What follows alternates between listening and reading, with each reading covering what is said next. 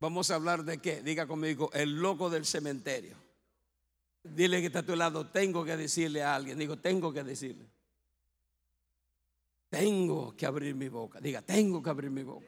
Primero lo que dice Marcos capítulo 5, verso 20, y dice, ah, y fue y comenzó a publicar en Decápolis cuán grandes cosas había hecho Jesús con él y todos se maravillaban. Diga, diga conmigo, todos se maravillaban. Porque se la mano en el corazón aquí y diga conmigo, Dios mío, háblame y provócame en el nombre de Jesús.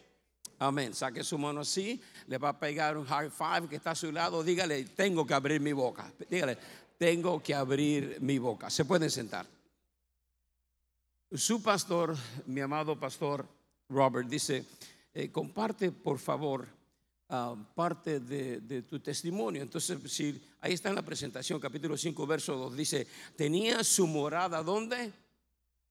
En los sepulcros, dice ahí, y nadie podía atarle ni aún con cadenas, porque muchas veces había sido atado con grillos y cadenas, mas las cadenas habían sido hechas pedazos por él, desmenuzados los grillos, y qué dice, nadie le podía dominar. Y siempre de día y de noche, no un ratito, no en la mañana, sino que de día y de noche andaba dando voces en los montes, en los sepulcros e hiriéndose con piedras.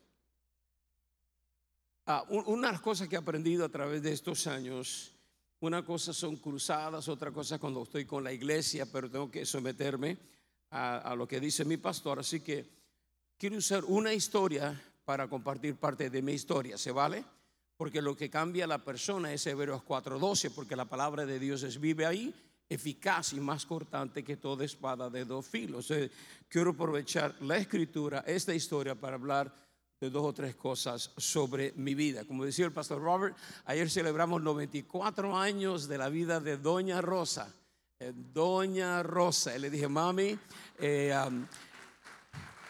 si aplauden, se meten en mi tiempo, porque hay que acabar. Aplauda cuando levanten la ofrenda. Ahora aguántese. Le dije, mami, te quiero llevar a la playa de Vega Baja el lunes, eh, pero no te puedes poner tu bikini. Y me dice, ¿y por qué no? Mami, le dije, mira, tú de negra, con un bikini negro, y los niños en la playa gritando, mira, mami, un calamar gigantesco. No entendieron, miren para acá. Ayer celebramos un tiempo lindo con mi mamá. Pudimos reír, pudimos llorar. Yo bailé con la vieja. Había gente que se me quedaba mirando que media seria, media religiosa, como ¿cómo se, cómo se atreve este tipo que es pastor con pantalón corto bailar con su mamá? Pues fácil, solamente bailé con mi mamá, porque la verdadera gratitud no tiene mala memoria. Y me acuerdo que mi madre no solamente me parió, en ah, mayo 21 del 52, sino que mi madre me parió una vez más en noviembre 5 de 1970. Y ahorita voy a explicar. Mamita, felicidades. Two years, dos años, mamita. Hoy a las 5 de la tarde son dos años que tu papi, Otoniel y yo tuvimos la dicha de casarlos a ustedes. Julio, ¿dónde está Julio? Julio, papito, dos años que ya, ya le hiciste, papi, dos años. Porque no es fácil, pero Dios está con Julio. Yo tuve que venir de carrerita de Dallas, terminé la boda para subirme un avión, rapidito ir a Panamá para ir a casar a Sassi a Ecuador. Así que, pero sí, de, boda en boda, ¿no? Y quisiera usar, eh, ya que mi familia está aquí y tengo que tener ciertos límites para hablar de ciertas cosas sobre mi vida, pero si hablamos de tengo que abrir mi boca, y hablando del loco del cementerio, entonces la primera cosa que vamos a ver en esta mañana es una visita inesperada. El versículo 2 dice, porque cuando él salió de la barca, enseguida vino a su encuentro de los sepulcros un hombre con un espíritu inmundo. El lugar menos esperado para una transformación era un cementerio. ¿Y qué es un cementerio? Es la muerte, ese lugar de muerte de todos nuestros sueños. Y me gusta, el tema del loco del cementerio porque nosotros nos criamos en Punta Brava, Real Plantation, y hay algo que une y es el cementerio nacional en Bayamón. Una visita inesperada. Lo que menos él esperaba salió a su encuentro. Me acuerdo cuando eh, yo nací normal, entre comillas, yo era malo. Eh, me acuerdo cuando el hijo del donero, yo me crié en Bayamón, en Punta Brava, no había escuela. Era la escuela de unos ricos, de los guardarramas, en, en una escuela enfrente de allí. Y me acuerdo que mi papá, mi último padrastro, yo tuve mi primer padrastro, fue el papá de Carmen, que era Cristóbal Fernández. Mi segundo padrastro se llamaba Luis Michel. Así que yo tuve dos padrastros y no conocí a mi papá hasta un año antes de ir a la princesa. Gracias por su entusiasmo. y, me, decía él, me decía tu papá, que pasó 10 años en un colegio aquí, la Universidad del Oso Blanco. Tu papá pasó ahí 10 años. El papá de ella sacó un doctorado ahí en el Oso Blanco. me decía, si tú te dejas pegar, yo te voy a pegar a ti. Entonces, para que no me pegara, pues yo le pegaba a todos. Porque don Luis salió de la prisión, a Camila también le tocó, a Nenita no, porque siempre estaba enferma. Para mí me dieron con cable de la luz, los sesos de la luz, con cable de la luz y el cinto que tenía de cuero, cuero de verdad, eh, que este, lo metía en el agua, lo secaba. Y quítate los pantalones, tiene que bajarte los pantalones. ¿Quién dijo menos? Usted no estaba ahí. A, a ti también te dieron, ven, testifica tu. Ahora, saquen a esta señora, por favor. Oye, so, decía, quítate los pantalones. Ahí está. Y soltaba el cinto. ¡pah! ¡ah! Y, los hombres no lloran. Yo tengo una gana de ser gay. los hombres no. Mm. Y oye, pues decía, y si llora no cuenta. Te daba otra vez. Mira, a mí me pegaron tan fuerte, todavía entiendo, me vi una nalga y dice hecho en Japón, el cuero ese.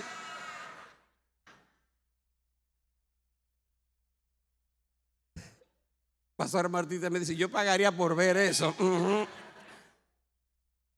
pero, así era. miren, era una bola de brutos. Mi mamá me dice, salte debajo del árbol de mango o mango.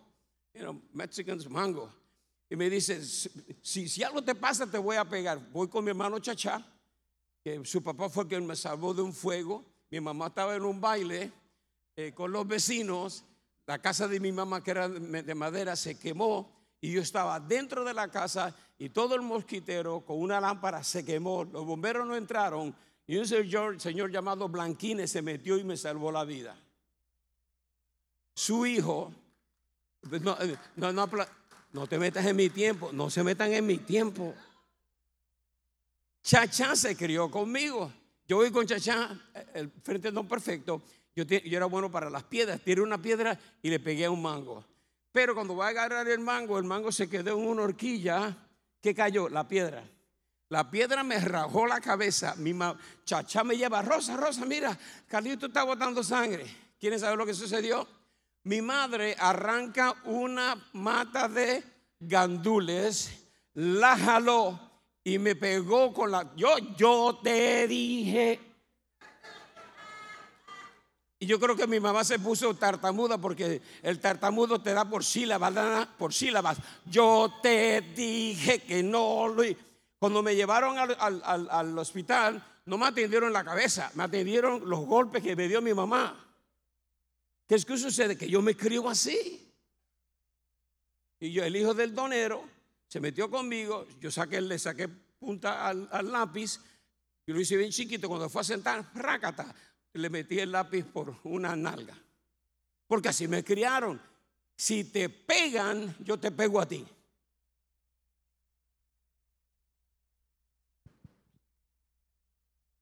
Algo increíble sucede en nuestra vida. Mi hermana, nenita, ya llegó todavía. Ok, ella vive en Naranjito, allá con los jíbaros, allá en Naranjito. Ella vive por cerca del fondo de quién sabe dónde. Tú no tienes que orar cuando vive nenita, Dios te sale y te saluda. Buenos días, hija. Vive bien alto por allá. Yo no oro cuando voy a la montaña y Dios te dice, buenos días, papi, papito. Y le dije a Norma, en mi vida yo te veo a ti y veo, veo nubes. Y me dijo, negro, te están saliendo las cataratas, me dijo. No entendieron. Mire que si me pongo muy serio me pongo a llorar, ¿se vale? Hoy un show de comedia, no, pues rías ya, esto es el calentamiento aquí. Ah, pero cosas terribles que me suceden. ¿Qué puedo hacer? Así me criaron. Pero mi hermana Nenita siempre estaba enferma. Hubo una reunión de niños especial en el barrio. Dios tocó a Nenita y el predicador dijo, mañana traigan a sus padres. Mami fue, mami, mi doña Rosa. Es, señora un diablo, esa señora. Bueno, Satanás le tenía miedo a mi mamá. Mi mamá va y Dios toca a mi mamá. Mi mamá cambia y ahora resulta una visita inesperada. Se metió a la casa Reyes, Ortiz, Fernández, Michel. Y mi casa siempre estaba llena de puros garabatos porque mi mamá estaba metida en la hechicería. Hola, ¿te acuerdas, Camín? Y éramos tan pobres que eh, un pan con un garabato y ese pan estaba duro, pero cuando teníamos hambre peleábamos por el pan ese que estaba clavado en la puerta. Todos los meses con un sajumerio, así se dice algo así en la casa. Esa era la casa donde nosotros nos criamos. Pero cuando llegó esta visita inesperada, el ambiente de la casa cambió. Algo comenzó a suceder que no solamente, sino que Carmín también acepta a Jesús y la familia comenzó a, a cambiar eh, muere, mi, padrastro, mi papá Michel muere y fue un, un sinnúmero de cosas que sucedió. Yo, estaba, yo andaba mal. Yo pesaba 105 libras. Con un afro, parecía un lápiz con goma.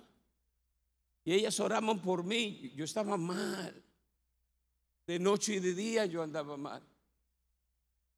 Pero había una mamá que oraba por mí habían hermanas que oraban por mí, que querían que Dios me cambiara, pero yo salía de una cosa y era peor y peor y peor. ¿Y cuántas veces yo quise cambiar? Tengo unas venas que me corté.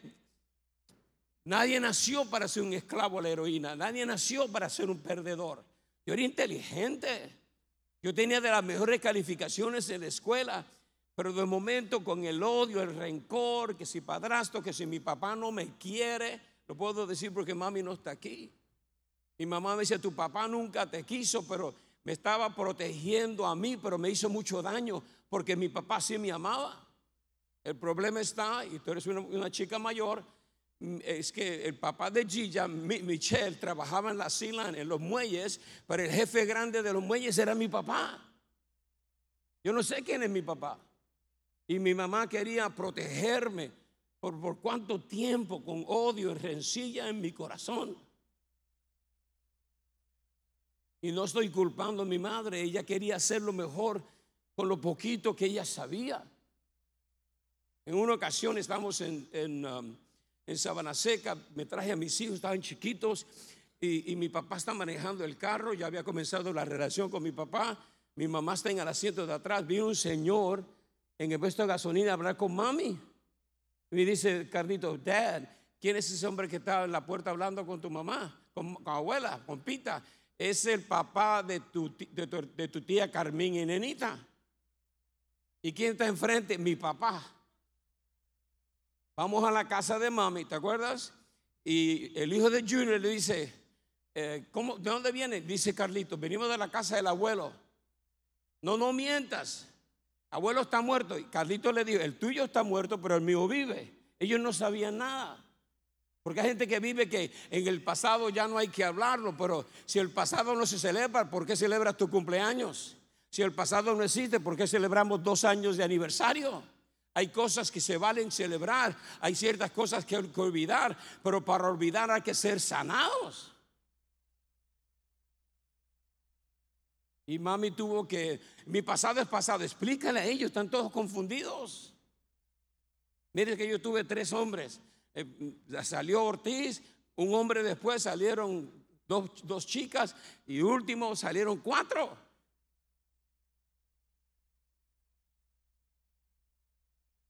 Pero una visita inesperada. ¿Quién es ese personaje que vino a visitar? Que se metió al cementerio porque la casa de nosotros era un cementerio. Yo de chiquito me emborrachaba.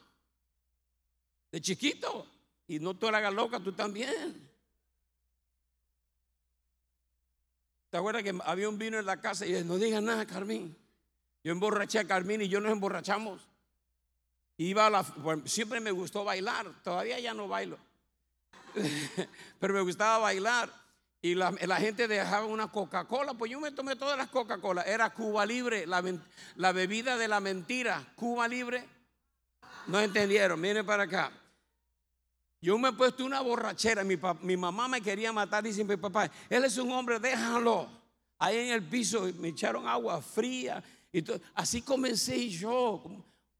¿Qué hago? Quiero un escape. No sé qué hacer.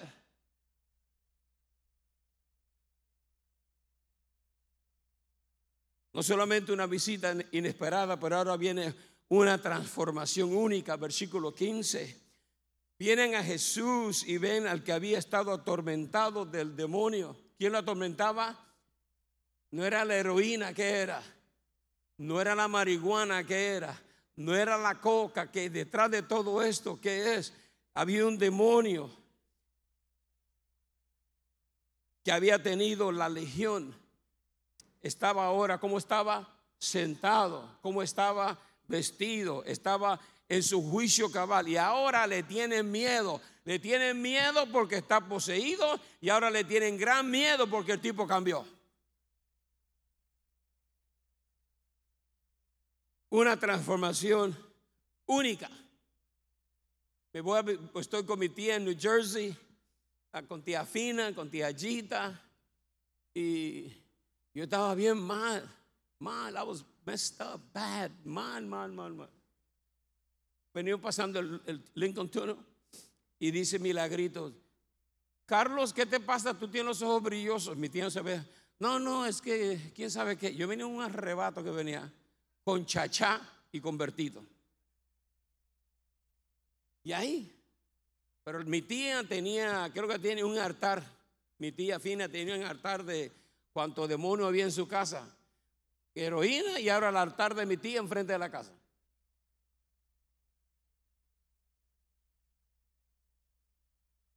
Un día estoy en la casa de mi tía y un tipo toca la puerta, un tipo, un negrito así. No tenía labio, tenía triple chuleta el negro, eso así. Así, yo nunca creí en la evolución hasta que conocí al tipo ese. Y me dice, you pica, sábado, sábado en la mañana, ¿quién, ¿quién toca las puertas los sábados en la mañana? Los cristianos, no, ¿quién? Los testigos de Jehová o testigos en contra de Jehová, uno de ellos. Me dice el tipo, you pick, you pick up Spanish. Digo, ¿qué? Dice, if you pick up Spanish, yo, tú me picas el Spanish, yo te pico el cuello a ti. Sí, hablo español. Yo, yo, yo soy Nelson Correa, yo, yo soy de La Habana, Cuba, yo soy cubano, yo soy de La Habana, Cuba, tú sabes, yo no creía en Dios ni en nada, por un día Cristo me salvó. Y fue a Puerto Rico a predicar. Y tu mamá me dijo que te arrepientas. Ahora tengo a mi mamá orando por mí y ahora tengo al nieto de Celia Cruz ahí predicándome. Donde quiera que yo iba, siempre había alguien. Estoy en Bayamón curándome. Estoy enfermo. Honey, es una palabra puertorriqueña. Estoy joseando toda la mañana para curarme. Estoy en un lugar que me estoy curando, es cerca de Burger King, donde era el New York Department Store, allá en Bayamón. Y me estoy curando, estoy enfermo. Y un tipo viene y me trae un tratado. Luis Ver decía, Carlito, estamos orando por ti. Sí, pero vete. Yo toda la mañana joseando para curarme. Este tipo me quiere quitar la oportunidad que tengo de curarme. Ya tenía el algodón, ya tenía la cuchara, ya para. Carlito, estamos orando por ti. Yeah, but vete, get out of here. Donde quiera que yo iba, alguien siempre quería hablarme de este personaje que salió de la barca. Yo sabía que mi mamá había cambiado. Porque cuando yo estaba con Fine Gunjita en West New York me escribía, hijo de mi alma. Cuando me dijo mami a mi hijo de mi alma? Tú eres un hijo de, no llenen el blanco porque van a pecar. Hijo de esto. Y el chupacabra no existía, pero mi madre se lo inventó. Hijo de quién sabe quién. Y ahora, hijo de mi alma. Mi madre había cambiado. Hola. Había sido transformada. Y ahora no, no solamente quería ella ser transformada, pero quería que yo fuera transformada. Yo soy su hijo mayor. Pero ¿qué sé yo de eso? Lo único que yo sé es meterme heroína. Lo único que yo sé es hacer lo que yo sé hacer.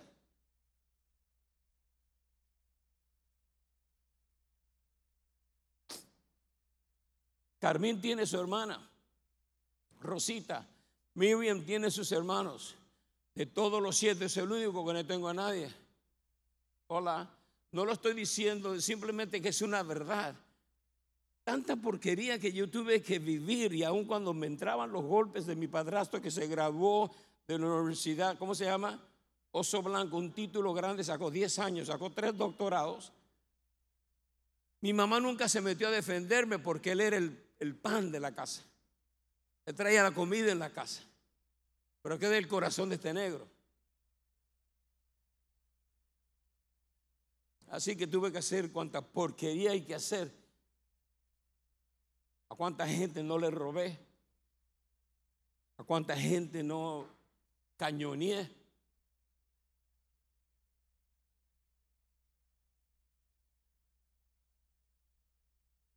Llegaron al cementerio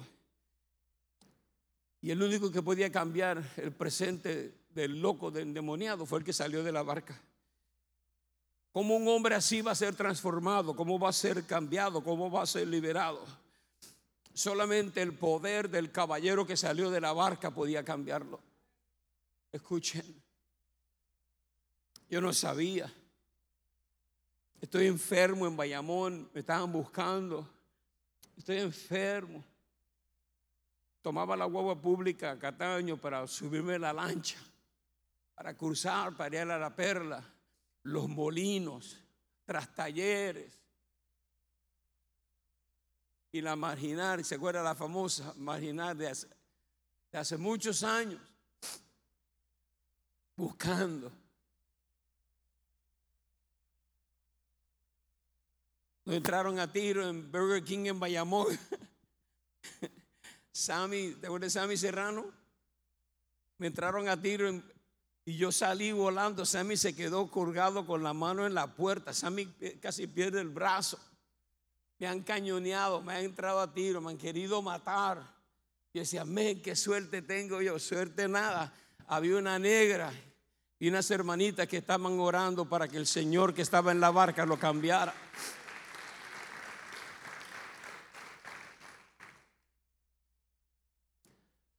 Me acuerdo que Ada, la esposa de Joe, Ada era una lesbiana, prostituta, adicta a la heroína, era mi panita. Su amiga era mi mujer de la calle, Matilda. Y voy a Levittown y en la mañana estoy bien enfermo.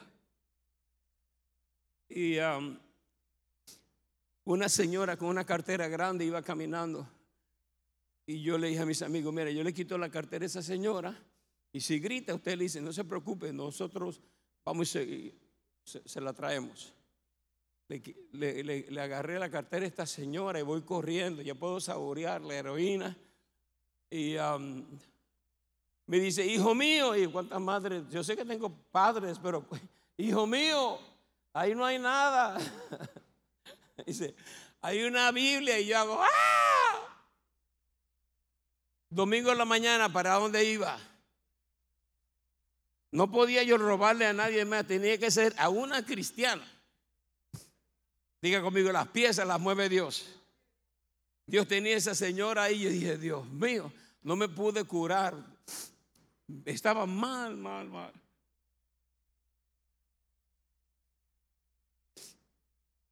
Se meten a mi casa a las dos de la mañana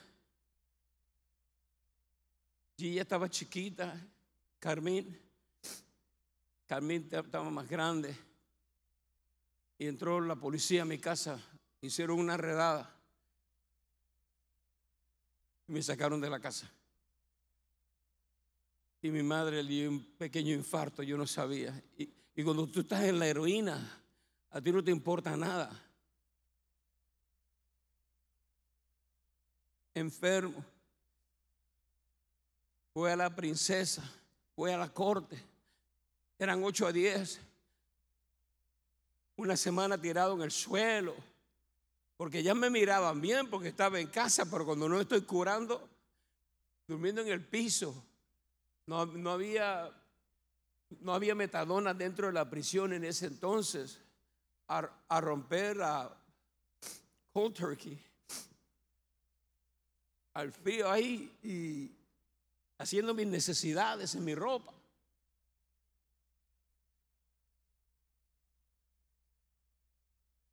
Y um, pasó una semana y mi madre vino a verme con Nafis, yo faba, tu papá. Nafis estaba así. Y Nafis nunca conoció a su papá. Yo era su papá. Dice, ¿qué tú haces aquí? Y mami, llévatelo, no, no, no traigas a Nafis. Y mami, no me hables de Dios, por favor. Mami, ¿cómo tú estás? Bien, gracias a Dios.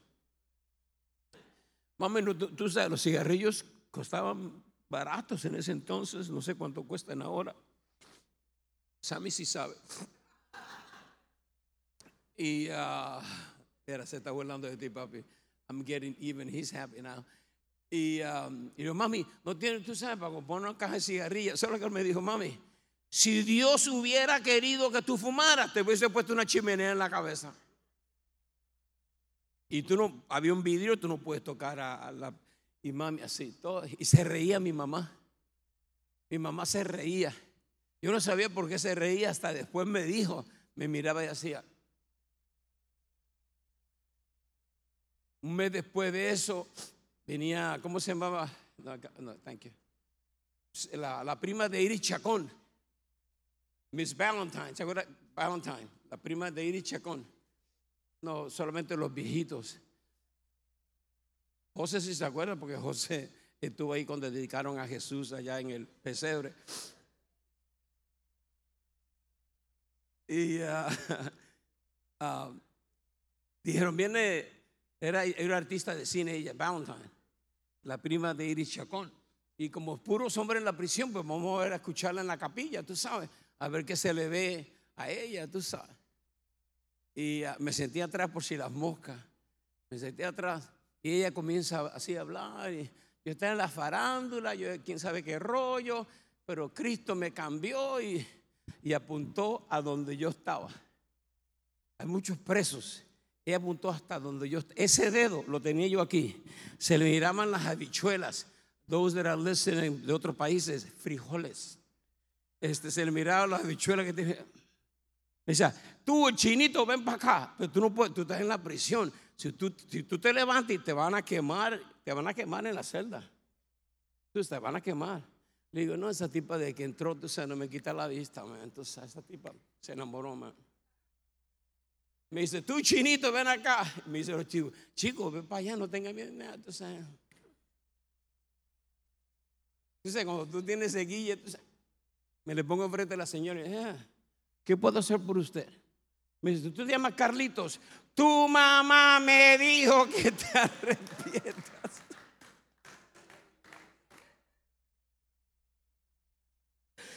Amén. Déjeme terminar, te vamos a sacar. Y, me, dice, ella me dice, me deja orar por ti. Si le digo que no, ¿qué va a hacer? a poner un show.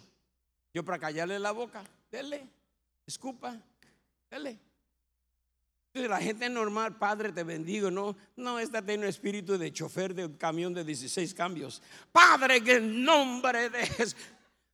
Cuando yo salí de ahí, hasta las nalgas se me habían caído.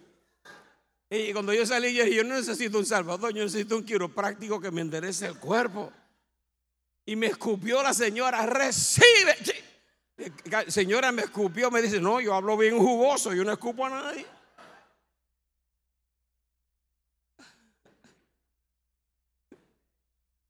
Entonces cambio unos cigarrillos, unos locos que estaban ahí en la princesa, que le daban unas pastillas más fuertes que seconales para, para calmarlos. Yo estoy buscando la forma de cómo arrebatarme. Yo te cambio unos cigarrillos por dos pepas de esas. Todos aquellos que están escuchando pepas en Puerto Rico son pastillas, porque pepa para los mexicanos es otras cosas, hay que tener cuidado. Y um, tu programa lo ven muchos mexicanos también. Entonces um, se los cambié. Yo me metí dos pepas, dos pastillas de esas. Y yo oía de lejos, Carlos Ortiz, Morocco, prepárate, que sale para la avenida. Ese es mi apodo en la calle, en Morocco. Este, y yo, yo no, no me podía mover. Yo me desperté, ¿dónde estaba yo? En la casa de mami. Dios permitió que yo saliera así, porque si salgo bien, a capear. Yo en la casa de mami, el único problema que estaba la iglesia de, de las tres M's.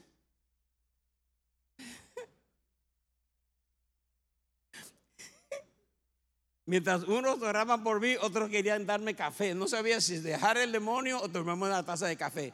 ¿Qué café para qué? Fuera en el nombre de Jesús. Que se vaya el demonio, tomo café. ¿Y sin leche?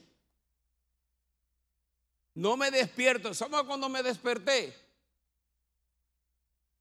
El 4 de noviembre en Teen Challenge. Estoy sentado en una mesa. Cuando caigo, cuando me cae el 20, hay un tipo llamado Joe Rosa que está enfrente de mí. Me dice, ¿cómo, tú sabes, venía de Nueva York. What's your name? My name is Morocco, man. ¿Cómo te llamas? Morocco. Déjate esa cosa. ¿Cómo te llamas tú? Digo, no, pues tú ya conoces a no, no es para tanto. Te parto la cara. ¿Cómo te llamas tú? Chico, tú no eres consejero, sí, pero tú no puedes estar así. Yo te parto la cara, ¿y qué? ¿Cómo tú te llamas? Carlos Ortiz. Yo es hermano de usted. Yo no, yo bien loco ese Joe. Y Carlos Ortiz, llené la aplicación. Subo el segundo, estaba Johnny Valentín, que era de New Jersey. Estaba, Johnny, ¿qué tú estás haciendo aquí? Dice, oye, negro, chico, llevo tres meses a mí. Aquí Cristo me cambió y tú necesitas a Cristo. No, tú, tú, tú estás loco, yo no quiero saber nada de eso. Pero para orar por la comida no oraban como nosotros, tú sabes. Padre, bendice estos alimentos que van para dentro en el nombre de Jesús. Amén. No, tenían una campaña, porque no había comida. Era leche, ¿cuándo se acuerda la leche en polvo? Huevo en polvo, jamón de la prera. Era comida del gobierno. Te quitaban la heroína y te daban comida del gobierno. No, no, no quién te iba a matar. Pero esto no, esto no oraban, no está, ¡Abre! ¡Aleluya! Una gritería que tenían por huevos con polvo, de polvo. Pero todos oraban con la mano así, porque como ya no se metían heroína, estos tragan. Eso, tú abrías los ojos, muy espiritual, y se habían llevado tu comida. ¿En serio? Así. Esa noche. Para dormir es igual. Para dormir la gente normal, que mamita, every night que decimos, en paz me acostaré y así mismo dormiré, porque solamente tu Jehová me hace sentir confiado. Oh, estos tipos no. Padre Santo, aleluya. El sol se escondió. La luna salió. Lo que faltaba que entrara el ibarito de Manatí a cantar algo. Ustedes no oraban normal, you know, Yo dormí, yo dormí así. Estos tipos, si cierro los ojos, me van a poner las manos, o me dan café o me sacan el demonio. No entendieron. me quedé dormido. Al otro día me levanté temprano. Yo tenía, ¿te acuerdas los pantalones de Sailor Pants? ¿Te acuerdas los Sailor Pants? Que traían botones así. Pantalón marino, algo así. Yo, yo voy por la puerta con un pantalón, un pantalón y una camisa, así, para irme del centro. Y me paró Joe Rosa. Me dice, negro, ¿por dónde tú vas? No, ustedes están locos, man. Yo me voy de aquí. Ah, te vas a ir.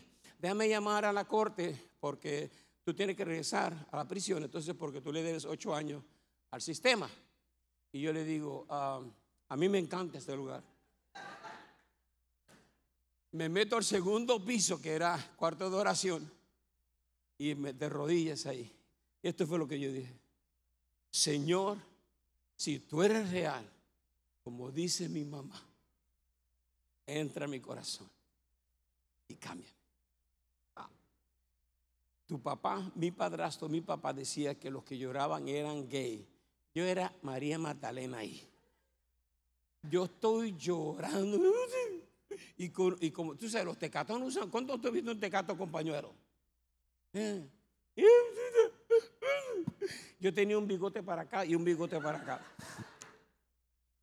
Moco es, en hebreo es moco seco. Y me pongo a llorar. Y me asusté. A mí nunca me ha pasado eso. Y yo, yo, yo.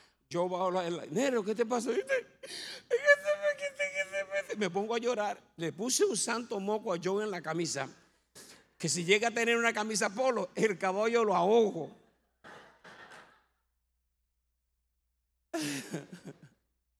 Le digo, Joe, ¿qué me pasa? Yo dice, tú eres estúpido, así habla Joe Rosa, tú eres estúpido, tú no entiendes, bruto, que Cristo te está cambiando. Una persona normal como Pastor Robert, bienvenido a la familia de Dios, qué bueno tenerte aquí, vamos a crecer juntos, un discipulado, te vamos a enseñar a servir, que la gloria del Dios del cielo te proteja. Tú eres un bruto, chico, tú eres un estúpido, tú no entiendes que Cristo te está cambiando, chico, pero no me insultes. Joe Ross es el primer tipo que yo abrazo así. Me abrazó. Y ahí comencé. Esto es un viernes, noviembre 5 del 70. Seis era sábado, no había visita. El otro día era de visita. Y en mi casa no había carro, no, había nada. Éramos tan pobres que, que, los pobres a nosotros nos decían pobres. Entonces cuando pase el camión de la basura, mi mamá le decía, me deja dos, dos torrones de basura, por favor, aquí.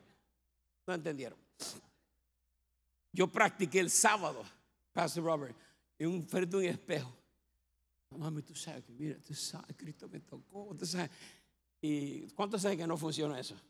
Llegó el domingo, mi madre se baja del carro, yo bajo corriendo la escalera como un niño, mami.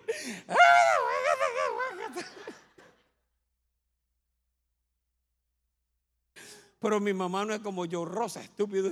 Ah, qué bueno. Le pedí perdón a mi mamá. No sé si ustedes fueron ese día de visita. Yo abracé a mami, mami, perdóname.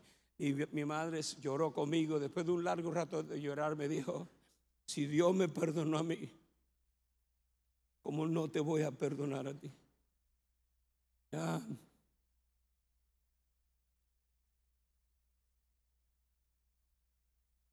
Número tres, rápido. Pastor Robert, ¿diez minutos más se puede? Pastora, diez minutos, diez y diez. 20, ok. Soy negro, pero soy inteligente. ¿Qué? Saquen a esta juntamente con la loca esa, a las dos. Una de blanco y una de amarillo. Una batata quemada y un. y pues me hace así. Oh, Dios mío. Guanábana. Número tres, la, petición del agradecido. ¿Cuál fue la petición? Al entrar en la barca, el que había estado endemoniado le rogaba que le dejase estar con él, con ir con él. Y es que el agradecimiento nos impulsa a querer servirle al de la barca. Él deseaba contar su testimonio. Y fue lo que me pasó a mí. Yo quería servirle de la barca. Yo no tenía la mínima idea. Llego a, Brooklyn, 1444 Brooklyn Avenue, King Challenge Center en Brooklyn. Me voy a Pennsylvania, Redsburg. Estaba Nicky Cruz y David Wilkerson. Me dice, negro, yo te veo a ti viajando por todo el mundo. Nicky, pero a mí no me dan pasaporte, no me dan nada por causa de yo te veo a ti viajando por. David Wilkerson me dijo, Carlos, I see you traveling all over the world. Todos me miraban viajando, todos me miraban viajando por todo el mundo. Nadie me quería en América. Todos me querían por otros países. Sin tener la mínima idea. No tenía la mínima idea de lo que se estaba cocinando en el cielo.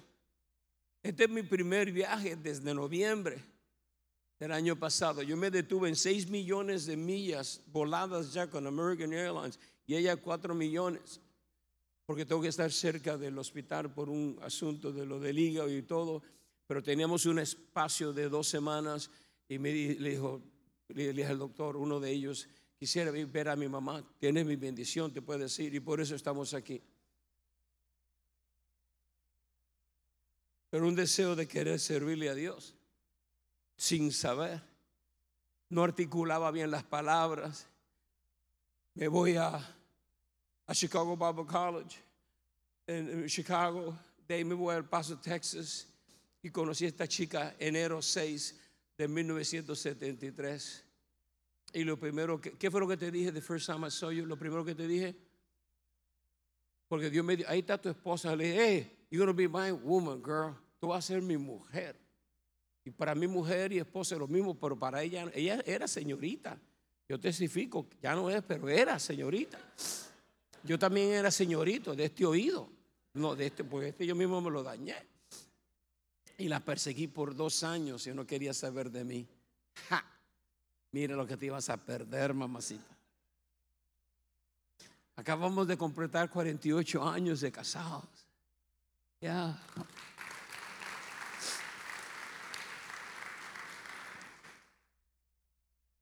Número cuatro, rapidito. La contestación de Jesús es su petición. ¿Cuál fue? Mas Jesús no se lo permitió, sino que le dijo, vete a Vega Baja, vete a las prisiones de Puerto Rico, vete, vete a Monstruo Verde, vete a la Cuchara, vete a la regional, vete por toda Latinoamérica, vete a Europa, vete al sur de África, vete a las Filipinas, vete a Australia. Y cuéntales lo que el Señor ha hecho contigo, contigo como ha tenido misericordia de ti. Esa fue la contestación. Jesús deseaba hacer algo especial en él y a través de él. El lugar de la grande necesidad ahora se convierte en su casa. Sanar las heridas. Vete a casa, sana tus heridas. Los daños del pasado. Hay que trabajar en nuestra casa, arreglar cuentas, amarrar los cabos sueltos. Mi mamá siempre me dijo que mi papá nunca me quería. Comencé una relación con mi papá. Llego de la escuela bíblica de mi primer año, le digo a mi hermano Manuel, el que me rompió la vena, me rompió el bejuco, yo me la metía por la nariz, skin pop. Y mi hermano fue el primero que me amarró las venas y comenzó a, a inyectarme. Vengo y hablo con mi hermano Manuel. Manuel, mira, Dios me cambió y se puso a llorar. Qué chévere, Carlito. Y, le pedí que aceptara a Jesús. Me dijo que es un jueves. Predico el sábado en la noche en, la calle Comerío sobre regocijaos en el Señor. Otra vez os digo regocijaos. Filipenses 4:4. 4. El domingo en la mañana viene tío Cristóbal. Charlie, ¿qué pasó, tío? Ponte de pie, siéntate. ¿Qué pasó? ¿Qué pasó, tío? Mataron a tu hermano Manuel anoche con un picayelo siete veces en el corazón.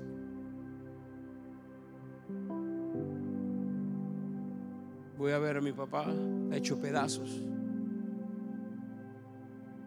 Me dice, ¿tú te estás preparando para ser pastor? Ajá. Pues predica tú, porque el pastor que invitamos o el cura no va a venir. Habla tú. Y Dios me dijo, ni te atrevas a dar, en, hablar en el cementerio hasta que tú hables con tu papá y pídele perdón. Yo no abandoné a mi papá. Pero Mateo capítulo 5, los últimos cuatro versos dice que si traes tu ofrenda al altar, déjala ahí. Arregla las cuentas. Y le pedí perdón a mi papá y me dijo, yo, tú pedime perdón a mí, perdóname tú. Oré con mi papá. Tuve la dicha de orar con mi papá. Amé a mi papá. Yo iba a la casa de mi papá. Trabajó con Gigi Ávila en un tiempo, con Torres Ortega, levantó misiones en la República Dominicana. Mi papá era un bandido. Me dice, papi, me dice, hijo, ¿sabes cuántos tipos están sepultados en la laguna de San Juan con cemento en sus pies?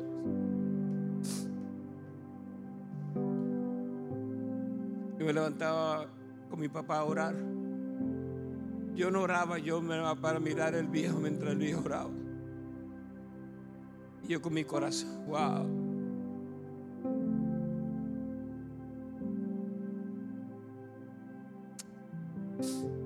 esa casa porque los cabos sueltos hay que amarrarlos. Se vale pedir perdón, se vale hablar, se vale dialogar, se vale ser real, vulnerable. Yo le hablé todo a Norma de mí, de todo, yo le hablé de todo, de todo, ella, de todos. Puedo tener hijos, yo puedo tener hijos por ahí, pero Dios me, todo ese tiempo me ha protegido. Tengo que tener hijos y son, tiene que tener 53, 54 años si tengo hijos.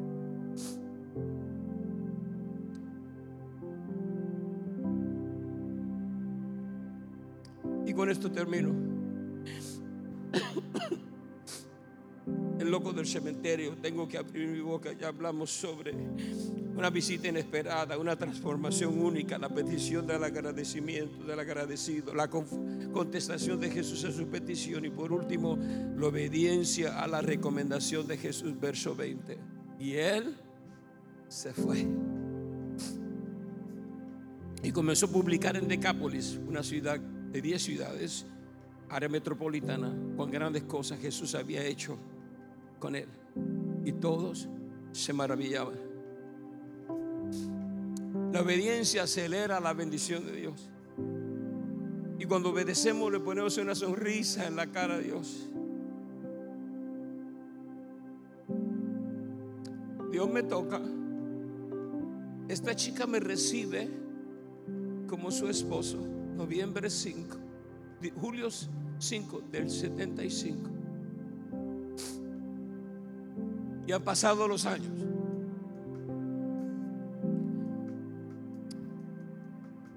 me entregué a Dios a predicar su palabra, a conducir a dos o tres por ahí alrededor del mundo que conocieran a Jesús.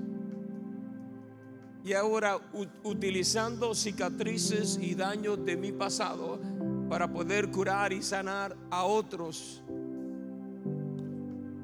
Tu pasado es tu fuerza de tu presente.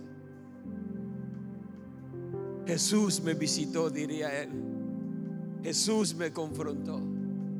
Jesús me liberó. Y Jesús me envió. Ayer mientras daba unas palabras en la celebración de mami, me estaba acordando de tantas cosas lindas, ¿no? Y cuando comienza a pensar las cosas lindas, no tienes tiempo para pensar en las cosas malas, porque lo que pasó Gracias a Dios ya está bajo la sangre del cordero. Y ahora puedo disfrutar una vida nueva con tres hijos, once nietos, amigos lindos por todo el mundo y especialmente en esta casa. Y mis hermanas que, que quiero un montón, Vero que se encuentra aquí. Y esta negra que ha sido mi inspiración, ha sido mi porrista, cheerleader, pero ha sido mi criticona número uno. Esta no me deja pasar nada. Y han pasado los años y con esto termino. Yo no sabía de que yo podía hacer las cosas que yo hago hoy. Pero todo lo descubrí en la fuente del Calvario. Cuando conozco a Jesús. Ahí te conocí a ti, Norma. Por ahí también descubrí mi propósito en la vida, de poder predicar, de poder enseñar, de poder ayudar a otros. Pero todo comienza con el primer paso, reconocer mi necesidad de Dios. Y en noviembre 5 a las 11 de la mañana de 1970, en la número 2 en Teen tengo experiencias muy gratas como el día que me casé contigo la fecha de nuestros hijos, el nacimiento de nuestros hijos, de nuestros nietos, pero más que nada, nunca se me va a olvidar, noviembre 5, 1970. Ahí descubrí la razón de mi propósito, la razón de mi existencia. Y no se preocupen por mí, hay negro para rato, hay negro para rato. Y si Dios lo hizo por mí, Él también lo desea hacer por ti.